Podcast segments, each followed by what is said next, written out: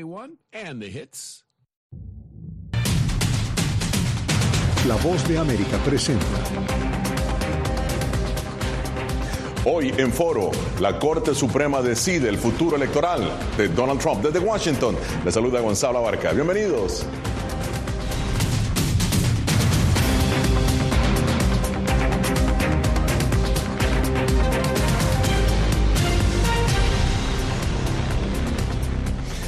La Corte Suprema de Estados Unidos escuchó argumentos a favor y en contra sobre si el expresidente Donald Trump debe ser o no vetado de participar en el proceso de las elecciones primarias de Colorado.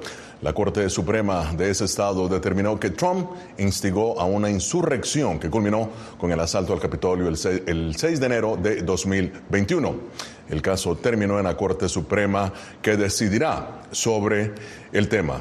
Pero para conocer los detalles, Jaime Moreno nos amplía sobre esta audiencia inicial. Jaime, ¿qué se infiere de las eh, preguntas formuladas por los magistrados de la Corte Suprema? Gonzalo, al juzgar por las preguntas y los comentarios que hicieron los jueces en el cuestionamiento tanto al abogado de Trump como al abogado demandante, pareciera que a la Corte no le suena que un Estado, en este caso el de Colorado, pueda inhabilitar a un candidato a la presidencia como lo hizo con Trump. El racionamiento del presidente de la Corte, el juez John Roberts, es bastante sencillo. Él dice, imagínense un escenario en el que los seguidores de un partido tengan la posibilidad de inhabilitar a los candidatos del partido oponente y viceversa. Esta compuerta que podría abrirse con el caso de Colorado es el temor que plantea el juez John Roberts yo esperaría, ya sabe, que un buen número de estados digan, sea quien sea el candidato demócrata, está fuera de la boleta electoral. Y otros, en favor del candidato republicano, está fuera de la boleta electoral. Dependerá de apenas un puñado de estados que decidirán la elección presidencial. Esa es una consecuencia bastante desalentadora. Gonzalo, ese fue el centro de la mayor parte de las preguntas de toda la audiencia, dilucidar si un Estado tiene o no la potestad constitucional para proceder a inhabilitar o no a un candidato que aspira a la presidencia o a cualquier otra posición federal. Pero eh, Jaime, si es así, entonces, ¿qué comentaron eh, los magistrados sobre la acusación eh, de insurrección contra Donald Trump que hizo el Estado de Colorado por el asalto al Capitolio? Gonzalo, ese tema fue poco explorado en la audiencia. El juez eh, él le preguntó al abogado eh, demandante eh, que en dónde estaba la sentencia contra el expresidente Donald Trump por insurrección. en ese tema también exploró la juez Ketanji Brown, pero en una línea diferente. Ella le aplicó presión al abogado del el expresidente Donald Trump para que tratara de justificar por qué consideraba que lo que ocurrió el 6 de enero no fue una insurrección. La cuestión es que un intento caótico para derrocar al gobierno no es una insurrección. No admitimos eso. Tampoco es un intento de derrocar al gobierno. La jueza Jackson tiene razón. Ninguno de estos criterios se cumple. Eso fue un disturbio. Fuera de la jueza Jackson Gonzalo, eh, los magistrados no trataron de dilucidar eh, a profundidad eh, ni a caracterizar lo que ocurrió el 6 de enero en el Capitolio, ni tampoco cuál pudo haber sido el rol del expresidente Donald Trump en este episodio. Muchísimas gracias, Jaime Moreno, desde la Corte Suprema de Justicia aquí en Washington. Pero bien, para analizar el tema me acompañan los abogados Manuel eh, Retureta del bufete Retureta Wasman y Carlos Pérez Acosta, experto en asuntos gubernamentales. Bienvenidos a ambos. Doctor Retureta, voy a empezar con usted tratando de dilucidar un poco, ¿no? Toda esta intríngulis, si se quiere, eh, que es verdaderamente legal. ¿Cuál es la línea en general que en su opinión, están tomando los magistrados de la Corte para resolver el caso? Bienvenido. Muchas gracias, Gonzalo. Un placer. Gracias por la invitación. Ah, lo que yo veo es algo interesante porque cuando esperamos estos argumentos, esperamos para oír lo que los jueces preguntan, cuál juez pregunta sobre cuál punto, si un juez trata de hacer un argumento a otro juez en la pregunta que hace. Y lo que vimos y oímos ayer, porque nada más que se oyó, era que todos los jueces no están confortables en lo que había hecho el Estado de Colorado y no están y están preocupados sobre las consecuencias si siguen, si soportan, si confirman la decisión del Estado de Colorado. Así que rápidamente oímos que esto no va a seguir la decisión del Estado de, de la Corte Suprema del Estado de Colorado, no va a sobrevivir esta decisión de esta Corte. Pero la pregunta es, ¿cómo lo van a hacer? si tiene que ver con la, enmienda 14, si tiene que ver con la decisión de lo que es un oficial del, del gobierno americano.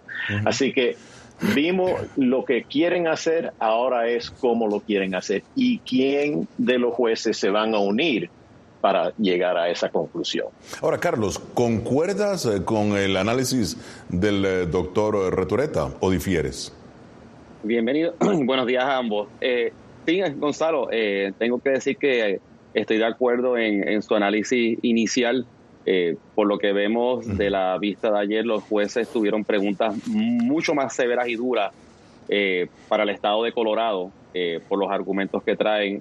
definitivamente el, argumento sobre si un estado debe tener tanto poder para determinar el, el futuro del resto de otros y el efecto dominó que esto podría tener en cuanto a que el presidente o el expresidente Trump pueda estar en una papeleta o no. Y por otro lado, si en efecto lo que son las limitaciones o lo que fue la intención original de la enmienda 14, si debe aplicar o no a los oficiales o al propio presidente. Y eso fue parte de lo que la eh, juez, eh, miembro del Tribunal Supremo, Ketanji Jackson, uh, Brown Jackson, trajo a colación. Y la realidad es que los representantes del estado de Colorado lucieron finitos en esa contestación que le atribuyeron, que le contestaron a la juez. We are here Estamos aquí porque, por primera vez desde la guerra de 1812, la capital de nuestra nación fue objeto de un asalto violento, por primera vez en la historia.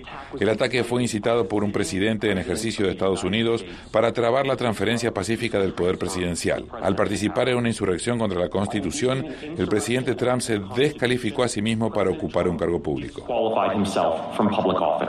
Bueno, este es Foro de la Voz de América hoy analizando la audiencia, la audiencia ante la Corte Suprema para determinar si Donald Trump puede o no participar en las elecciones. Ya regresamos.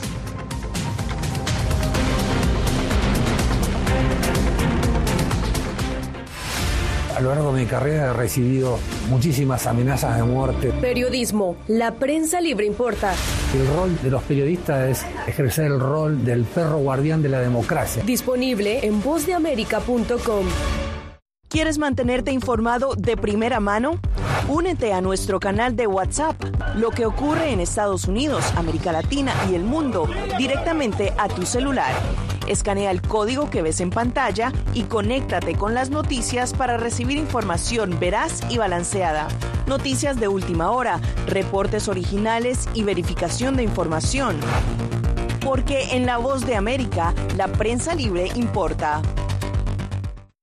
Soy Jorge Agobián, corresponsal de La Voz de América en la Casa Blanca. Nuestro trabajo es conectar a Latinoamérica con Washington. Aquí somos la voz, oídos y ojos de nuestro continente para reportar lo que se decide en Estados Unidos e impacta en nuestros países. Traemos a esta sala de prensa las preguntas que la gente se hace y hablamos en un lenguaje sencillo para explicar las políticas globales, sus defensores y detractores. Y lo entregamos a nuestra audiencia para que saque sus propias conclusiones. Porque en La Voz de América, la prensa libre importa. Nosotros no somos ninguna oposición. La prensa no es ninguna oposición. Periodismo, la prensa libre importa. Entonces hay un poco de tema también de amenazas, ¿no? Disponible en vozdeamerica.com. ¿Cómo decidió este grupo de hombres no acabar con la civilización? Presentamos de Yalta a Malta, una serie documental que analiza las relaciones y amistades entre los líderes de la Guerra Fría cómo interactuaron, cuándo se conocieron y llegaron a discutir el destino del mundo. Es un lado de la historia que usted necesita ver. De Yalta a Malta. Vea los cinco episodios ahora mismo en VOA Plus.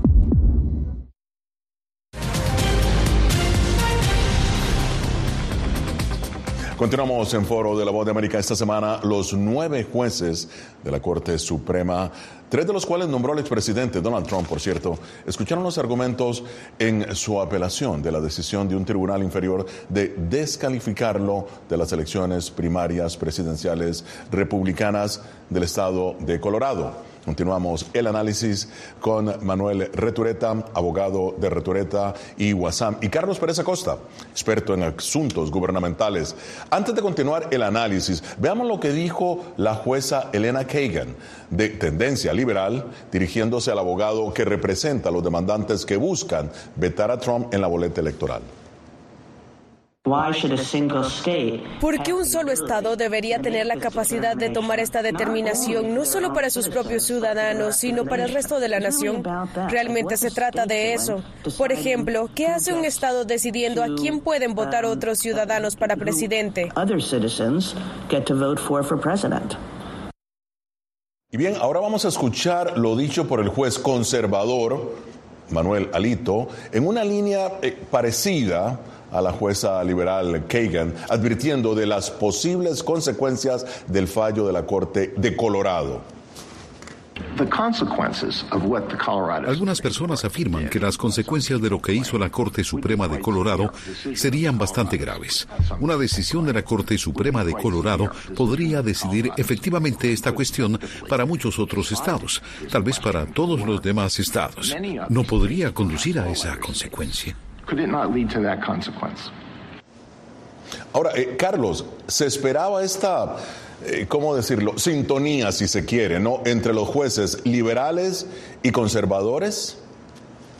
Gonzalo, desde el punto de vista político, no creo que aquellos eh, que se identifican con el Partido Demócrata esperaran que los jueces más liberales fueran a tener este tipo de preguntas. Yo creo que esperaban un poquito más de receptividad pero los jueces han demostrado en todo momento que, están aquí por el derecho, para aplicar el derecho, y por lo menos la línea de preguntas que ellos han llevado a cabo, incluyendo las del debido proceso de ley, que si fuésemos a hablar de una persona la cual no ha sido eh, indicted en la palabra de inglés, se le ha radicado cargo sobre, sobre lo que se quiere acusar a Trump aquí, descalificarlo, pues yo creo que y entiendo que los jueces liberales eh, van en la línea correcta. no, esto no es algo partidismo para ellos, ellos están simplemente aplicando el derecho como lo entienden, como está en, en el texto de la Constitución, y entiendo que esa es la línea que la gran mayoría ha expresado eh, en cada uno de los puntos que, han tenido ocasión durante el día de ayer. Ahora, eh, doctor eh, Retureta, por su experiencia, estos argumentos podrían determinar desde ahora cómo decidirán los jueces, ¿no? de acuerdo a lo que ha sucedido en otros casos. La respuesta fácil es no y ahora déjame explicar un poquito. Claro. Ah, mira, lo que ocurrió ayer fue algo que es bueno para la nación hoy. Es un momento de orgullo para uno que practica en estas cortes, porque eran los jueces de cualquier lugar ah, de, cuál presidente lo apuntaron, si lo quieren dar el nombre liberal o conservativo, estaban haciendo la pregunta sobre la ley.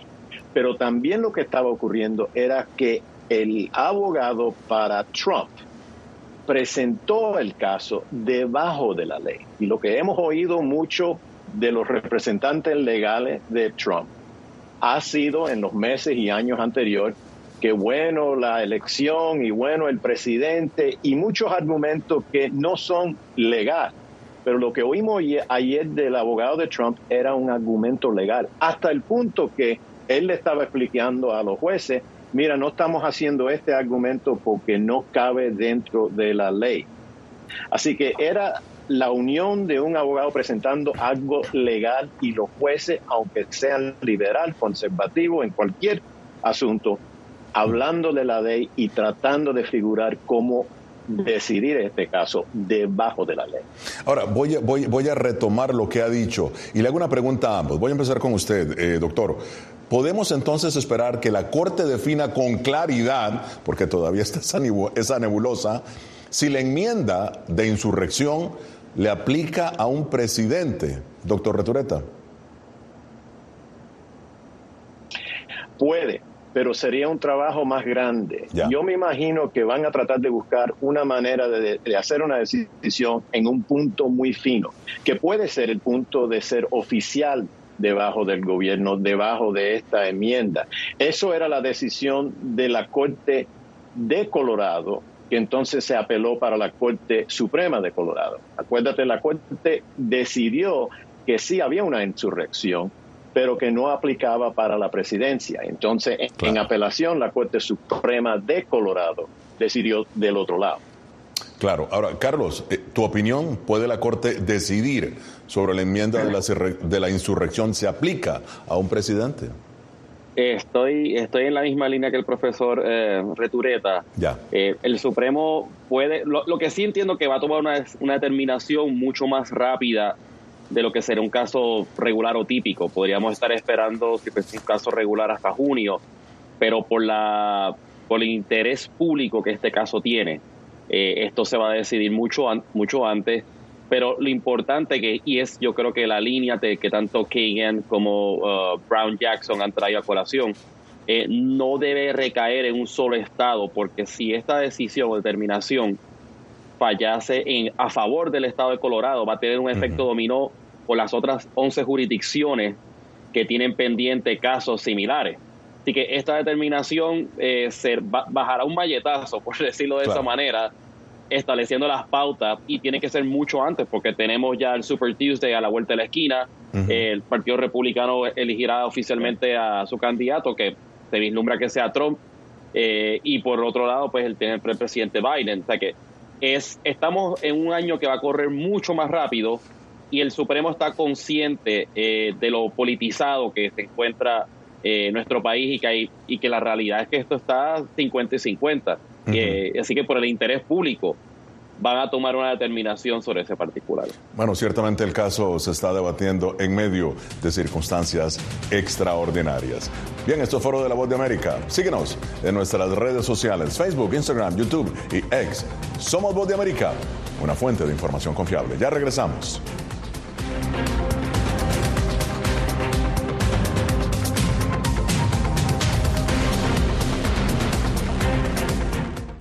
¿Quieres mantenerte informado de primera mano? Únete a nuestro canal de WhatsApp, lo que ocurre en Estados Unidos, América Latina y el mundo, directamente a tu celular. Escanea el código que ves en pantalla y conéctate con las noticias para recibir información veraz y balanceada. Noticias de última hora, reportes originales y verificación de información. Porque en La Voz de América, la prensa libre importa. El crimen organizado asesinaba a los chicos y luego cremaba los cuerpos. Periodismo, la prensa libre importa, una coproducción de La Voz de América y Latina. Sí que es complicado hablar acá de libertad de expresión. Disponible en vozdeamerica.com. Soy Diva Cash, periodista y presentadora de La Voz de América. Ir más allá de la noticia, escuchar las voces de las minorías y de las comunidades más vulnerables para informar sobre sus necesidades y logros es mi pasión. Desde Washington, visibilizar la diversidad étnica de Estados Unidos y de la comunidad hispana es parte de una pasión que compartimos en La Voz de América, donde la prensa libre importa. que empiecen a callar a periodistas, que empiecen a callar medios. Periodismo, la prensa libre importa. Una producción especial de La Voz de América. Porque al final lo que está en juego no solo medios de comunicación, sino la democracia de un país. Disponible en vozdeamerica.com.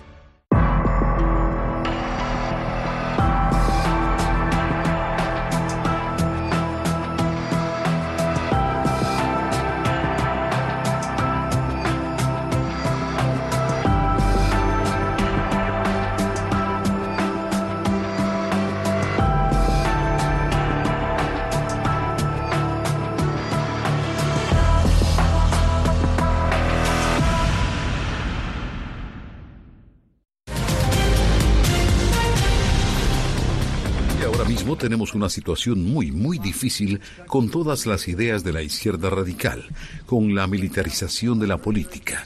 Lo convirtieron en un arma como nunca antes se había convertido en un arma. Bien, esa era la reacción del expresidente Trump a la audiencia en la Corte Suprema. Y vamos a ver el mapa de los estados en donde se han establecido juicios contra Trump basados en la enmienda 14 y la figura de la insurrección. Vean ustedes, Colorado y Maine, los dos únicos estados que han decidido contra Trump. Casos pendientes, tres estados, entre ellos California, Texas y Florida. Y 15 estados han desestimado la demanda, entre ellos Carolina del Sur, Nevada, Pennsylvania.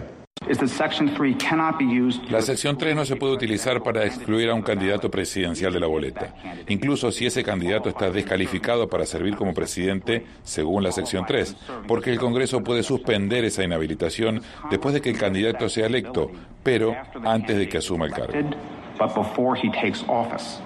De, doctor Retureta, basado en los argumentos de los jueces, vamos a, aclarar esto. Si Donald Trump fuera condenado por insurrección por una corte federal, eventualmente podría ser candidato o no.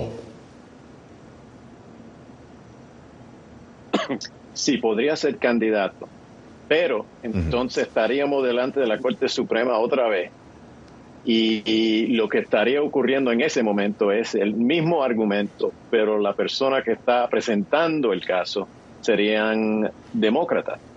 Ah, como un ejemplo, en 2025, enero 6, vamos a tener el mismo momento en tiempo que ocurrió en 2021, enero 6.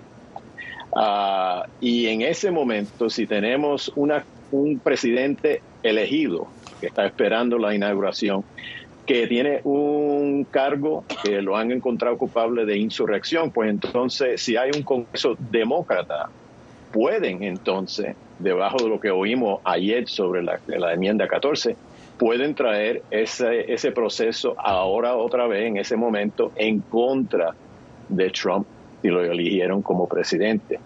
Eh, eh, eh, es, un escenario que, no, nunca podíamos imaginar, pero puede ocurrir debajo de lo que oímos con esos argumentos ayer.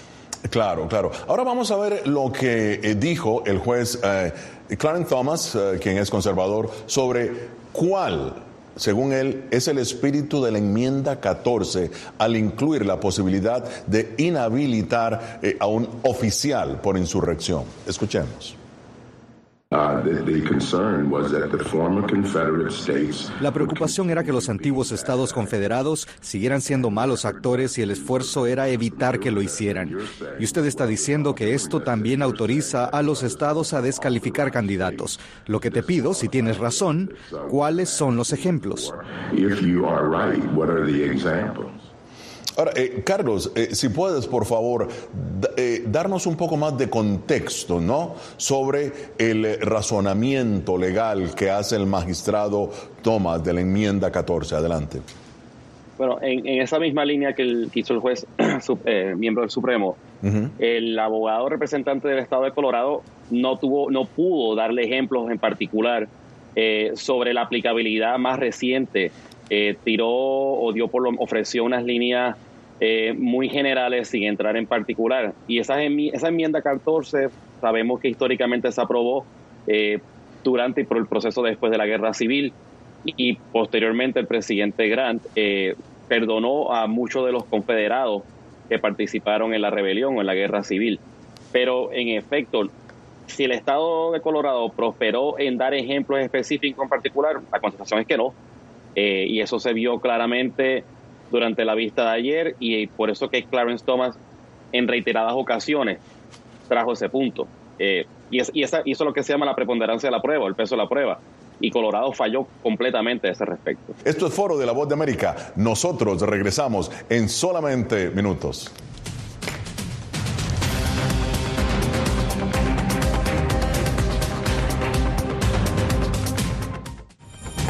Mora, periodista de La Voz de América. Como reportera y presentadora tengo la responsabilidad de acercarles las historias que se generan en Washington y que impactan tu entorno cercano. Desde perspectivas diversas en un ambiente informativo en constante evolución que pone a prueba y nos hace poner en la balanza nuestros valores profesionales, te presentamos información veraz, porque en La Voz de América la prensa libre importa. López, periodista de La Voz de América y presentadora del noticiero El Mundo al Día. Informar desde la capital de Estados Unidos es uno de mis mayores logros. Desde Washington, D.C. tengo la oportunidad de llevarles a ustedes las voces que claman por la democracia y los derechos humanos. Transmitir esas expresiones y su diversidad es parte de mi compromiso con ustedes, porque en La Voz de América, la prensa libre importa. Poder ser la voz de la denuncia de tantas personas que sienten fuertemente vulnerados sus derechos. Una de las, de las patas que sostiene la democracia debe ser la libertad de prensa. Periodismo, la prensa libre importa, una coproducción de La Voz de América con nuestras afiliadas en la región. ¿Cómo garantizar que las voces lleguen a quien tienen que llegar? Impunidad, indolencia de la justicia son nuestros principales enemigos. Disponible en vozdeamerica.com desde la capital de Estados Unidos y donde se producen las noticias que más te impactan. La voz de América te conecta con El Mundo al Día. Los hechos más allá de la noticia, para que tomes decisiones bien informadas, en el lenguaje que quieras, donde quieras y como lo prefieras. Conéctate con El Mundo al Día.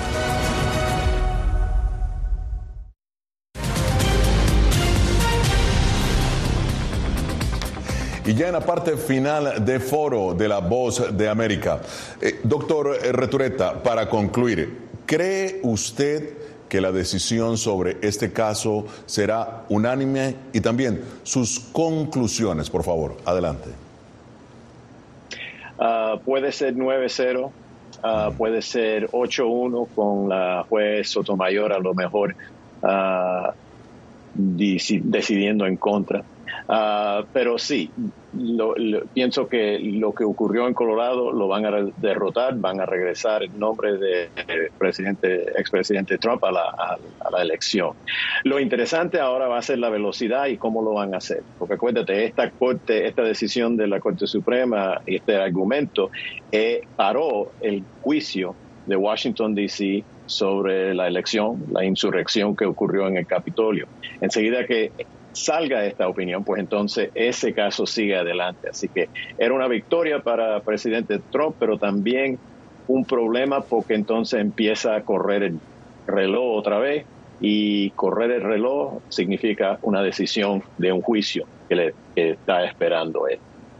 Es decir, que la decisión de la Corte, está en la decisión de la Corte precisamente el desarrollo de los demás casos contra él definitivamente por lo menos el caso de Washington, D.C. con la juez Chutkin. Claro, y, se da en un año que es precisamente único, ¿no? En un año electoral. Exacto, sí. Muy bien, Carlos, tu análisis final. ¿Qué concluyes de todo esto? Y también el sistema jurídico de Estados Unidos. Adelante. Eh, tengo que decir que no he visto cómo están las casas de apuestas, pero yo apostaría que hay una gran probabilidad que esto sea una decisión nueva a cero eh, por los argumentos presentados en el día de ayer. Definitivamente eh, coincido con el profesor Retureta que probablemente Sotomayor sea la única el único de los miembros del Tribunal Supremo que, pueda tener ciertas reservas, pero veo bastante inclinación a tomar una determinación eh, rápida, con sentido, en base a ley, al derecho y a la Constitución no tanto a la inclinación si uno se identifica con más con el lado conservador o liberal y a la misma vez creo que le va a hacer bien porque a la larga eh, van a ser los electores los que deciden quiénes son sus gobernantes. Eh, no va a ser un puñado de personas que se identifican con un partido político o un Estado solo en particular los que van a determinar quiénes tienen que ser los gobernantes. Eh, somos nosotros, los electores, somos los electores los que deciden quiénes van a decidir nuestro futuro, no un grupo, un grupo o un puñado que pueda hacer que se entiendan que están por encima de otros. Bueno, muchísimas gracias a ambos, tanto al doctor Manuel eh, Retureta como a Carlos Pérez Acosta. Siempre un gusto, un placer tenerlos aquí en el show. Llegamos así al final de esta edición de Foro de la Voz de América. Nos vemos la próxima semana con el análisis más allá de los titulares. Desde Washington les habló Gonzalo Barca. Feliz fin de semana.